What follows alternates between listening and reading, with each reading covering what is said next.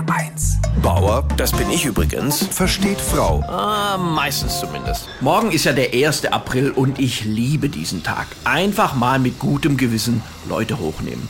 Letztes Jahr zum Beispiel habe ich mir eine Riesenportion Vanillepudding in ein großes Mayonnaiseglas gefüllt und habe das morgens im Zug ausgelöffelt. Also diese Blicke, unbezahlbar.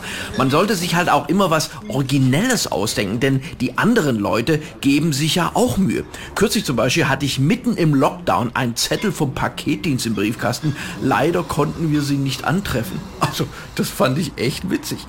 Am reizvollsten ist es aber natürlich immer, seinen Ehepartner hochzunehmen. Da müssen Sie auch keine Angst vor haben. Sie können Ihrer Frau ruhig mal sagen, mein Schatz, ich liebe dich wie am ersten Tag.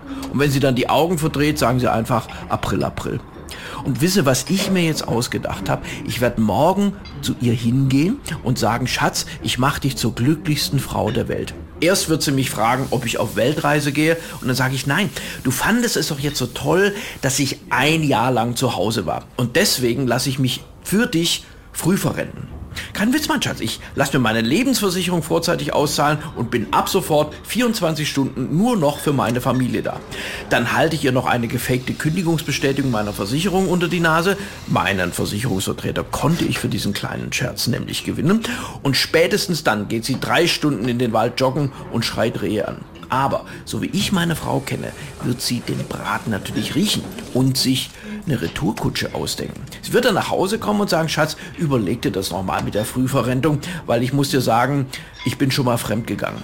Und da müssen Sie dann als Mann schlagfertig sein und einfach sagen, kein Problem, mein Schatz, ist mir auch schon passiert.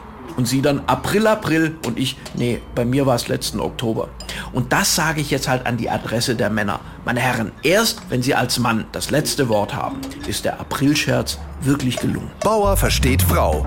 Auch als Podcast auf hr1.de. HR1. Genau meins.